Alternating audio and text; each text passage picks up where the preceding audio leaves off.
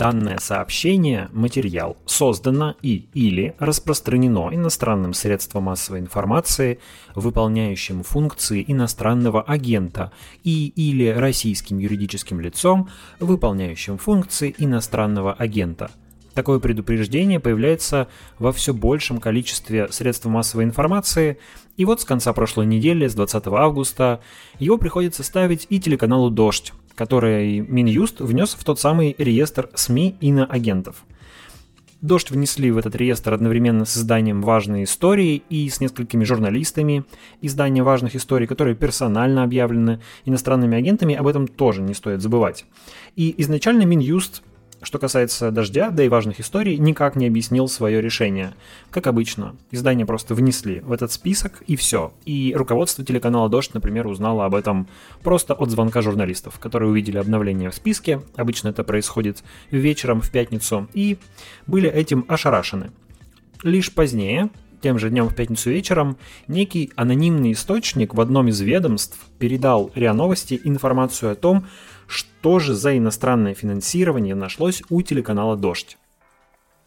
И вот здесь достаточно интересно.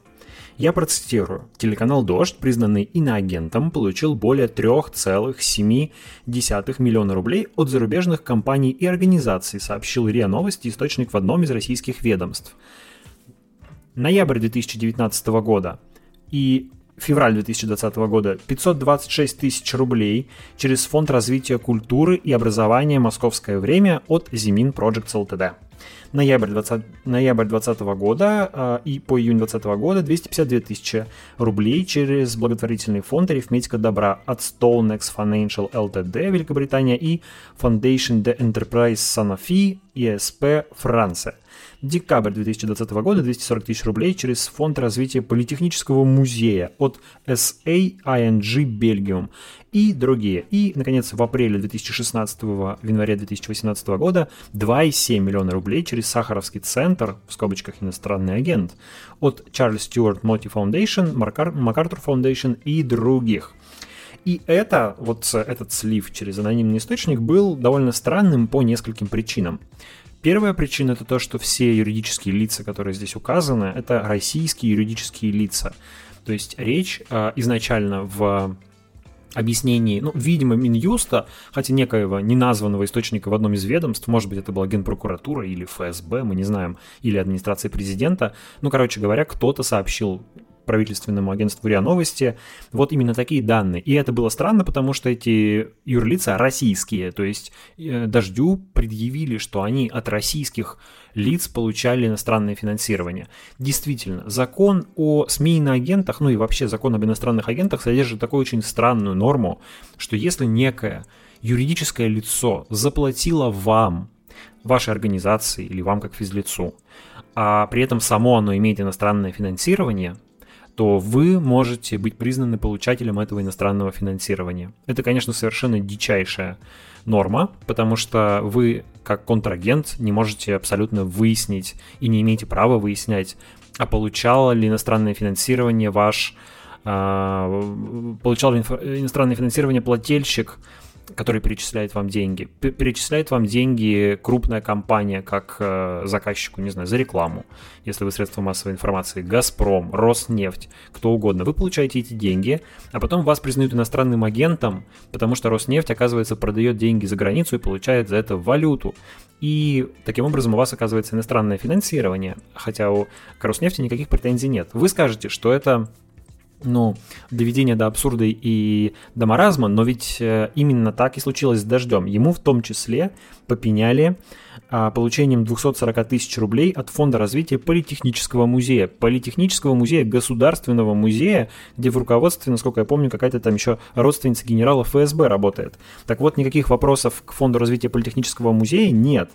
А к дождю есть. И довольно быстро телеканал Дождь в лице своего владельца генерального директора Натальи Синдеевой, к которой мы сегодня еще обратимся, рассказал, собственно, на что тратились вот эти деньги, которые изначально неназванный источник РИА Новости предъявил Дождю в качестве претензии.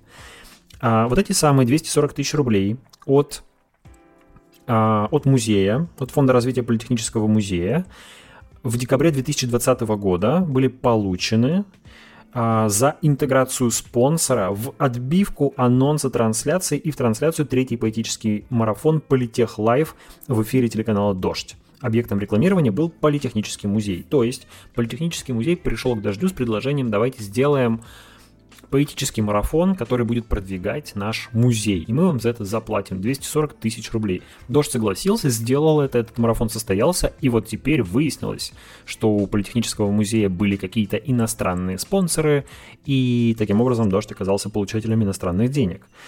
А Фонд развития культуры и образования «Московское время» выплатил Дождю 526 тысяч рублей за услуги по организации съемки мероприятия «Церемония вручения премии «Просветитель» и «Постпродакшн» а, и вознаграждение за передачу исключительных прав.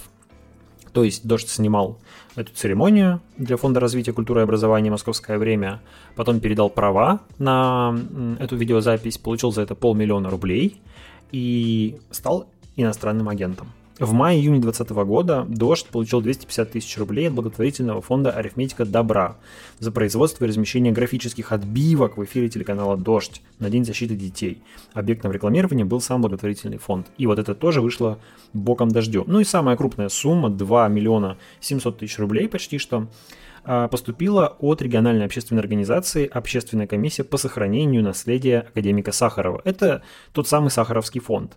И эти деньги были потрачены на производство программ «Зыгорь» и «Медведев» на телеканале «Дождь». И, как объясняла Наталья Синдеева, а, суть этого сотрудничества была не в том, что Сахаровский центр, будучи иностранным агентом, давал деньги и говорил, вот ты, Зыгорь, или ты, Медведев, рассказывай про это, а про это не рассказывай. Нет, сотрудничество было другим. «Дождь» У Дождя были программы, они предлагали концепции этих программ а, разным партнерам, и Сахаровский Сахаровский фонд как партнер поддержал создание этих программ и поддерживал их, а, ну вот на протяжении, получается, двух лет. А, исходя из этих данных, первоначально озвученных, получалось, что все иностранное финансирование, которое предъявили Дождю, составляло 3 миллиона 700 тысяч рублей за 4 года. То есть, в среднем, если мы разделим помесячно, то получится, что в среднем Дождь получал от этих так называемых иностранных спонсоров по 60 тысяч рублей в месяц. Если мы представим, что вот на, на такие деньги как-то пытались на дождь влиять через дождь, да, то есть что под, под, подразумевает сам термин иностранный агент, что это какой-то агент влияния. Какие-то иностранцы дают деньги, средства массовой информации, и это СМИ на эти деньги осуществляет влияние на неокрепшие умы российских граждан, продвигая какую-то политическую повестку. Так вот, судя по претензиям неназванного источника, Дождю э, эти иностранные, на иностранные агентства дали аж 60 тысяч рублей в месяц, что, как вы понимаете, с учетом московских зарплат и с учетом всех э, налоговых платежей и взносов, которые обязан оплатить работодатель, этого не хватит на зарплату даже самого младшего корреспондента, наверное, даже какого-нибудь стажера не оплатить. А, Странно тут было и то, что вообще-то Дождь публично отчитывается о поступающих ему финансах, о том, откуда он получает деньги и на что он тратит деньги. И на сайте Дождя опубликована отчетность. Если вы прямо сейчас зайдете на сайт Дождя, проскролите в самый-самый низ, через все новости, через все тексты, в подвал, то вы найдете там ссылочку «Финансовая отчетность». Вы можете на нее кликнуть и узнать, откуда Дождь получал деньги и на что их тратил, начиная с 2014 года по 2021, по вот прям текущий месяц. Сейчас Дождь публикует эти отчеты помесячно. И в этой отчетности действительно есть информация о том, что Дождь получал деньги от иностранных источников. Более того, как ни странно, несмотря на первоначально озвученные претензии, Дождь получал от иностранных источников гораздо более крупные суммы, чем посчитали в Минюсте. Если смотреть эту отчетность, мы там увидим графу. В ней написано «от ЕС и фонда «Среда». Фонд «Среда» — это фонд Бориса Зимина, а, как я понимаю, зарегистрированный за рубежом. И от ЕС и фонда «Среда», если сложить эти суммы, в 2014 году Дождь получил 2,9 миллиона рублей, в 2015 – 6,5 миллионов рублей, в 2016 – 10,7 миллионов рублей, в 2017 – 4,3 миллиона рублей и так далее, и так далее, и так далее. Самая большая сумма это был 2016 год – 10 миллионов рублей. Но в 2021 году эти платежи практически остановились, и в этом году Дождь получил всего 400 тысяч рублей. Вот это по графе от ЕС. А повторюсь, что все эти поступления Дождь декларировал совершенно публично. Много это или мало? 10 миллионов, казалось бы, такие большие деньги, наверное, вот оно настоящее иноагентство. Дали 10 миллионов, и на это Дождь промывал нам мозги западными ценностями. А, но бюджет Дождя в год составляет примерно от 300 до 400 миллионов рублей от года к году. То есть даже в самый в самый жирный с точки зрения поступления иностранного финансирования год, это иностранное финансирование на дожде не превышало 3-5% бюджета. Но это еще не все. А, нужно сказать, что за эти деньги дождь кроме всего прочего, отчитывался в Роскомнадзор, потому что по российскому законодательству за любой платеж э, от иностранного лица больше, по-моему, там 15 тысяч рублей СМИ обязаны отчитаться в Роскомнадзор. И Дождь исправно это делал. И в том числе отчитывался про эти деньги от ЕС. Говорил, что это за деньги и э, сколько их. И что же это деньги? Что же это за деньги? Да, наверное, нас всех интересует, э, почему же телеканал Дождь получал деньги от Евросоюза и на что их тратил. Отвечает на этот вопрос гендиректор телеканала Дождь Наталья Синдеева. И есть э, четвертый момент, э, пятый, наверное. Очень важно об этом сказать, потому что, э, несмотря на то, что РИА Новости об этом не упомянули, не знаю уж по какой причине, не доглядели. Несколько лет назад Russia Today как бы выпустил тоже расследование про телеканал «Дождь», о котором сейчас тоже, значит, вот сегодня в эфире упоминают разные. Ну, то есть сейчас как бы это тоже вытащили как аргумент. Это контракт с Евросоюзом, который а, у нас был. А, это проект э, «Россия – это Европа». Значит, я об этом уже рассказывала. Мы отчитывались э, в Роскомнадзор о контракте с Евросоюзом. Но я еще раз хочу рассказать. Я хочу, чтобы меня услышал Владимир Рудольфович Соловьев тоже, который об этом радостно сегодня рассказывал. А, что это такое? Значит, Евросоюз уже много-много лет в Москве, в России, объявляет раз там в год или раз в три года, сейчас не могу сказать точно, объявляет конкурс на создание проектов среди СМИ, на тему «Россия – это Европа». То есть интеграция, э, скажем так, нормальных э, каких-то европейских ценностей, теперь уже непонятно, как это, как это, это хорошо или нет. раньше это было очень хорошо. По-прежнему хорошо. Это по-прежнему хорошо. Вот. И я могу сказать, что э, гранты у Евросоюза получали разные СМИ в течение многих лет. И я сейчас не в качестве того, что я жалуюсь, а в качестве того, что это просто, ну, как бы это яркий пример. Э, газета «Коммерсант», уже будучи э, принадлежащей Усманову, это я не к тому, что я сейчас хочу нажаловаться на коммерсант, да, а к тому, что это нормальная практика. То есть объявляется тендер, э, СМИ считают, что они могут предоставить какой-то контент. И несколько э, грантов таких получал коммерсант, там еще кто-то получал. Я просто не стала сейчас копаться в, ну, как бы там в детали, но э, в какой-то момент мы подали заявку на этот грант, потому что тема клевая, деньги никогда не будут лишними. И э, получив этот грант, мы произвели, ну, какое-то не, я не, у нас опять же все лежит на сайте, огромное количество программ. Вот, вот сейчас мы можем тоже кусочек показать одной из последних программ, маленький отрывок, чтобы было понятно вообще, о чем идет речь. Да? Опять же, это мы производим контент, это мы утверждаем эту концепцию внутри себя. И, и получив этот грант от Евросоюза, опять же могу сказать, когда э, мы его получали, то но, в принципе, даже в голову никому не приходило, что в этом что-то есть особенное. Да? Сейчас я могу сказать, там у нас приостановлен этот контракт, и именно потому, что я понимаю, что сейчас надо дуть на как бы молоко и вообще не делать никакого лишнего движения. Наталья тут сказала очень важную вещь, что деньги от Евросоюза получали и другие российские СМИ. В том числе, например, газета «Коммерсант». Более того, Роскомнадзор на, своей, на своем сайте публикует данные о СМИ, которые отчитываются ему о получении финансирования. И если мы сейчас залезем на сайт Роскомнадзора, то мы там увидим список СМИ, которые получали иностранное финансирование во втором квартале 2021 года. То есть вот буквально в последние месяцы. И среди них, к своему огромному удивлению, мы обнаружим и информационное агентство Интерфакс и разные его региональные подразделения, и газету «Ведомости», а, и телеканал Russia Today, да, и «Коммерсант» там будет – и государственное агентство и Тартас, если я правильно помню, аж в ГУП, Федеральное государственное унитарное предприятие, и телеканал Матч ТВ, и газета «Известия», достаточно близкая к Кремлю и входящая в национальную медиагруппу, и еще огромное количество, десятки разных СМИ, в том числе довольно близких к Кремлю. А, кстати говоря, сегодня у пресс-секретаря президента Дмитрия Пескова спросили, а как же так?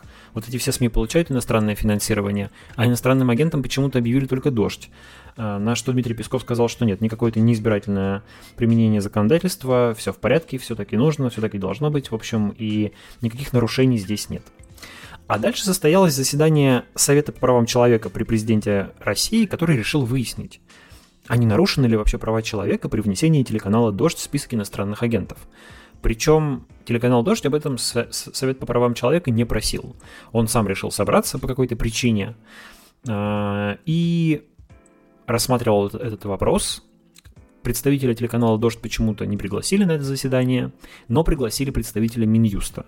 И заслушав его, Совет по правам человека пришел к выводу, что нет, ничьи права не нарушены, и телеканал «Дождь» совершенно законно внесен в список иностранных агентов. Какой сюрприз, да? Но на этом заседании СПЧ служило, случилась вообще довольно интересная вещь. Туда пришел все-таки представитель Минюста и а, более подробно разъяснил, почему «Дождь» внесли в список иноагентов. Официального сообщения об этом не было, стенограмма не опубликована, но там находились а, представители нашей профессии, журналисты, которые входят в число членов Совета по правам человека, в том числе журналист Ева Меркачева. И она пересказала в своем фейсбуке то, что происходило на заседании СПЧ по поводу дождя. А, во-первых, представитель, э, представитель Минюста сказал, что помимо иностранного финансирования Дождь признали иноагентом, потому что он распространял информацию других иноагентов. То есть, например, ссылался на издание «Медуза», которое тоже признали иностранным агентом. Но еще интереснее были ответы на вопросы, которые задали представителю Минюста присутствующие. А, в принципе, журналисты, давно интересующиеся этой темой, ну, такие как я, они давно представляли, как работает этот закон и в чем состоит его опасность. Как широко он может применяться и как избирательно при этом он может применяться. То есть его суть в том, что под его действие подходит практически любой, ну хорошо, не любой, ну, львиная доля журналистов, работающих в крупных СМИ, может, да не только журналистов, и, и блогеров даже, и любых людей, которые вообще что-то пишут в интернете, публикуют. Так вот, э, под действие этого закона попадают очень многие, но применяется он, естественно, не ко всем, а только к тем избранным, на кого укажет какой-то палец из то ли администрации президента, то ли с Лубянки, то ли еще откуда-то. Так вот, я сейчас процитирую пост журналистки Евы Меркачевой, чтобы вы понимали, о чем идет речь. Из вопросов, пишет она, что задавали, какие выводы можно сделать. Если журналист поехал в пресс-тур, который оплатила иностранная организация, может ли он быть признан иностранным агентом? Ответ – да. А, нужно сказать, что поездки в пресс-туры для журналистов, э, федеральных, особенно СМИ, это довольно распространенная практика. По крайней мере, была таковой до ковидного периода и до последнего времени. Я сам не раз ездил в такие пресс-туры. Хочу вам сообщить, что в них не было никакой вербовки, ничего иноагентского. Как правило, в таких пресс-турах а, принимающая сторона, ну, например, э, Великобритания или Германия. Я ездил вот в пресс-туры в Германию и Великобританию. Их устраивали в том числе правительства этих стран. Ну, как правило, там через какие-то работающие с ними фонды, но они нисколько не скрывают, что это делают правительственные организации. Там в этом принимают участие и посольство Великобритании, и посольство Германии. Они приглашают к себе, ну и, как правило, рассказывают журналистам, если речь про журналистов, как устроена система медиа в стране, куда вас привезли, как устроена система регулирования медиа, как работает власть с медиа, да, то есть чтобы как-то расширялся кругозор у журналистов, и а, обычно приезжающие журналисты общаются с разными представителями, ну, например, немецких медиа, которые рассказывают, как у них устроена расследовательская журналистика, а, рассказывают про какие-то важные кейсы. Ну, например, когда мы ездили в Германию, очень активно обсуждался кейс журнала «Шпигель», когда один из журналистов а, в течение многих лет, как выяснилось, практически полностью выдумывал статьи, которые писал в Шпигеле. Такой не то чтобы очень приятный факт для немецкой журналистики, но вот он широко обсуждался. Ну и так далее. Так вот, там, безусловно, не может быть совершенно ничего э, компрометирующего, потому что я вам доложу, что в эти пресс-туры с удовольствием ездят и представители российских государственных СМИ. Я там встречал и представителей агентства ТАСС, и представителей ВГТРК, и представителей а, российской газеты, если я правильно помню. словом, это не является какой-то попыткой, а, попыткой той или иной западной страны собрать, не знаю, либеральных российских журналистов, отвести их куда-то, сделать их там иноагентами, а потом вернуть обратно. Нет, это такая совершенно нормальная пиар-дипломатическая работа, в которую в том числе вовлечены и с удовольствием участвуют в этом и журналисты государственных российских СМИ, и журналисты ТАСС, например, не видят ничего плохого в том, чтобы съездить в Великобританию, узнать, как там делается журналистика в агентстве Томпсон Рейтер, например, и потом приехать с этими знаниями в Россию, чтобы в агентстве ТАСС тоже что-то чуть-чуть как-то, может быть, лучше делалось с учетом этих знаний. А, так вот, теперь все эти журналисты могут быть признаны иноагентами. Ну, то есть не теперь, а уже достаточно давно, с момента вступления в силу этого закона, просто э, то, что... Просто теперь это официально подтвердил представитель Минюста. Продолжаю цитировать пост Евы Меркачевой. Если журналист поехал на международную конференцию, где проживал за счет организаторов, может ли он быть признан иноагентом? Ответ – да, может.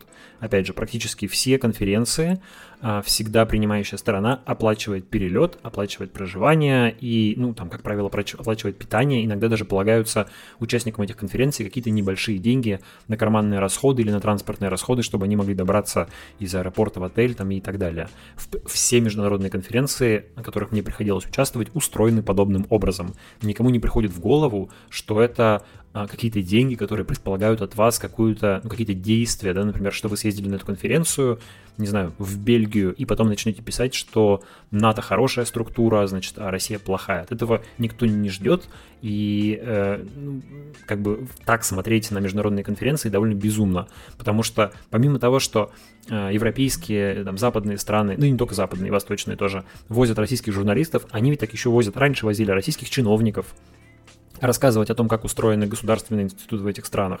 И многие российские чиновники ездили в подобные поездки, просто им сейчас об этом как-то неприятно вспоминать, и они стараются об этом не вспоминать.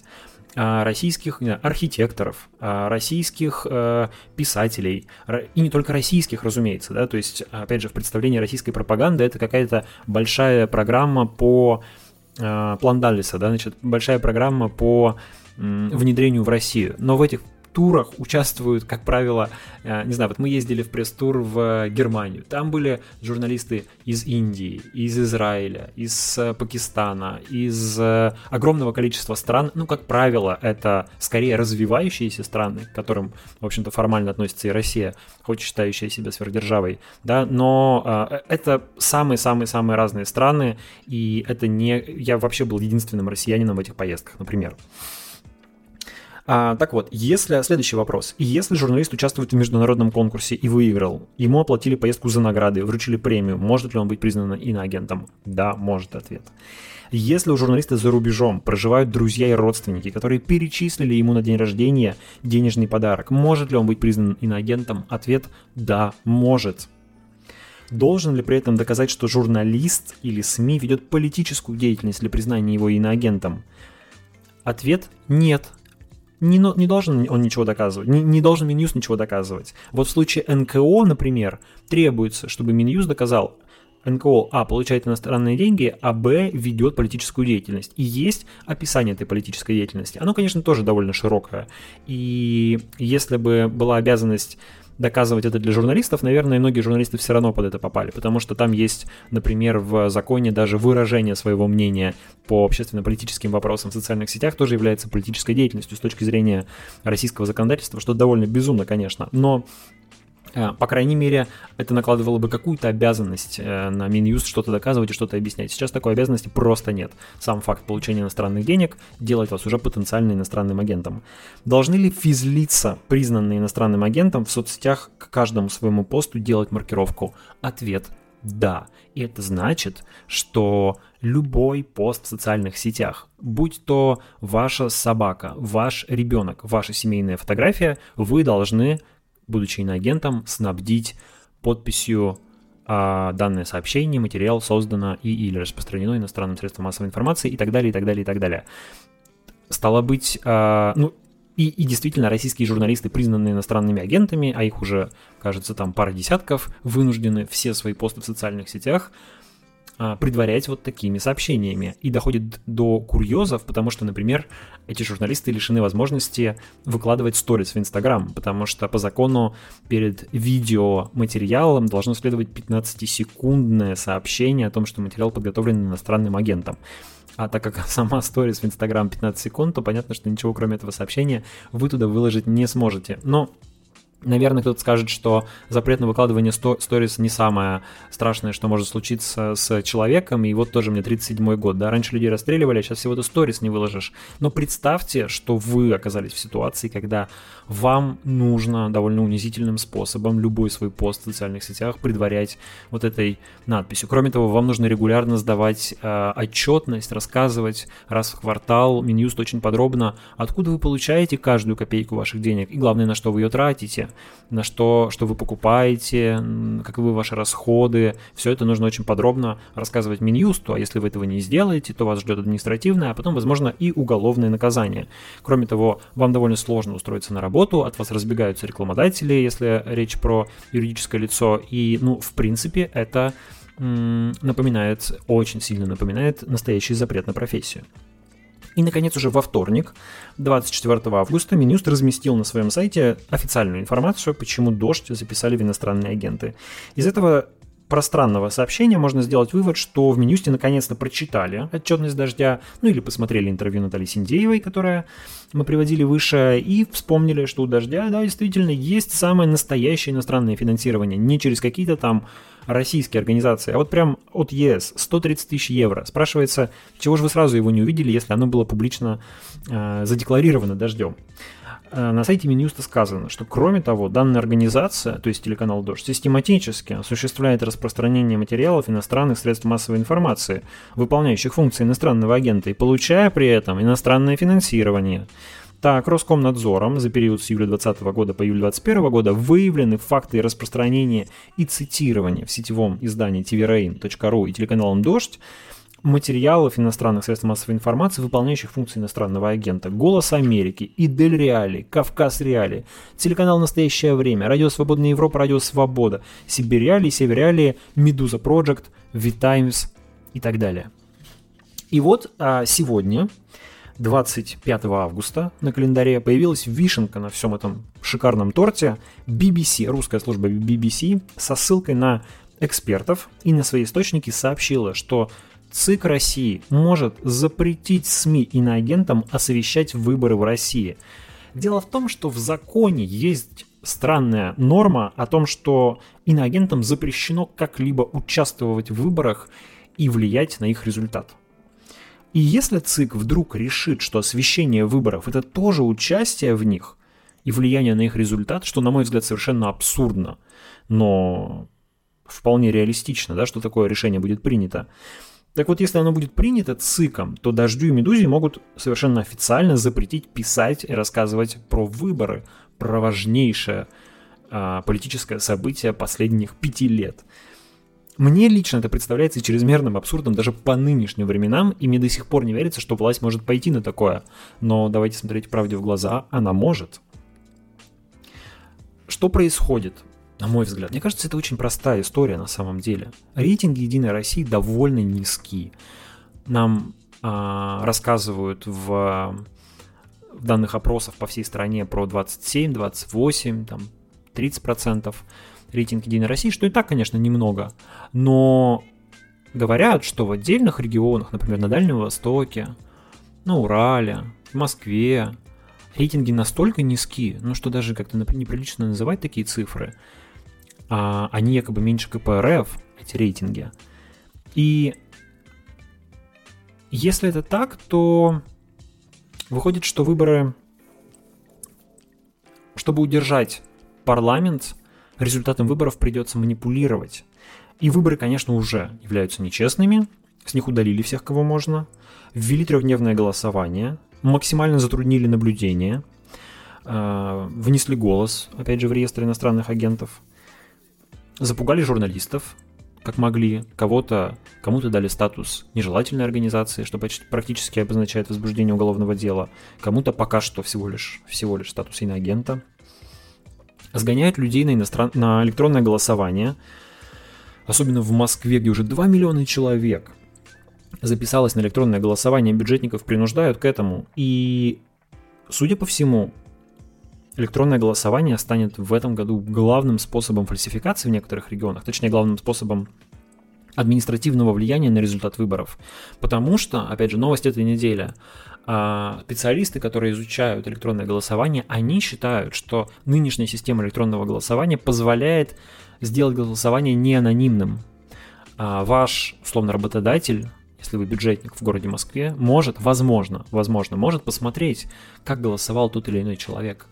А, или такая информация может быть доведена до работодателя. И это значит, что, возможно, 2 миллиона человек в Москве будут голосовать так, как им скажут в, админи... в правительстве Москвы. А при не такой уж и высокой явке, она же не стопроцентная, 2 миллиона человек – это огромное количество голосов, которые могут очень существенно повлиять на результат выборов. Помимо этого попытались изолировать самых активных протестующих. А, санитарное дело, да, из-за которого люди ограничена, у них ограничена свобода, они не в тюрьме, слава богу, да, но они не могут по вечерам выходить из дома, они должны отмечаться в, в СИН, они не могут покидать Москву, а самое главное, они не могут участвовать ни в каких массовых мероприятиях. Других выдавили из страны, они предпочли уехать, и вы знаете, что как много людей в последнее время покинуло Россию. Но есть еще и простые люди, ведь, которые недовольны. Они недовольны в первую очередь, они не думают про свободы, про эм, прогонение на журналистов, про, там, не знаю, утрату демократических ценностей, их это не очень волнует. Большинство людей волнует их кошелек. И они недовольны в первую очередь из-за бедности, из-за падения реальных доходов, из-за нехватки денег.